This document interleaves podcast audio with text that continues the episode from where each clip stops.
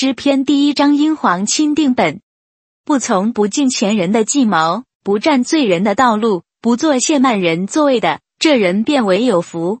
他唯喜爱耶和华的律法，昼夜思想他的律法。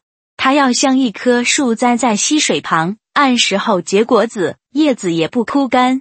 凡他所做的尽都顺利。不敬钱的人并不是这样，乃像糠比被风吹散。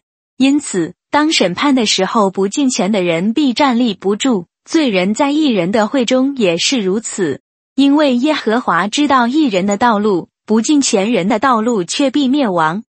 诗篇第二章英皇钦定本。异教的民为什么争闹？众民为什么谋算虚妄的事？世上的君王一起起来，臣宰一同商议，要抵挡耶和华，并他的受告者，说：我们要挣开他们的捆绑，脱去他们的绳索。那坐在诸天的必发笑，主必嗤笑他们。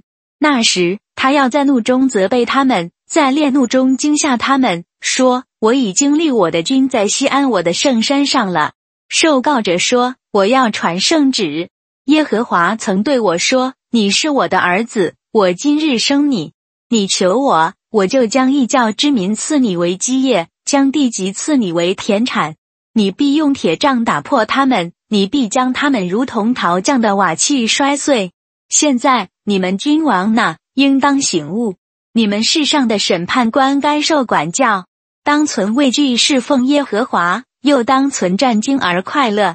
当以嘴亲子，恐怕他发怒。在他的怒气稍微发作的时候，你们便从道上灭亡。凡投靠他的，都是有福的。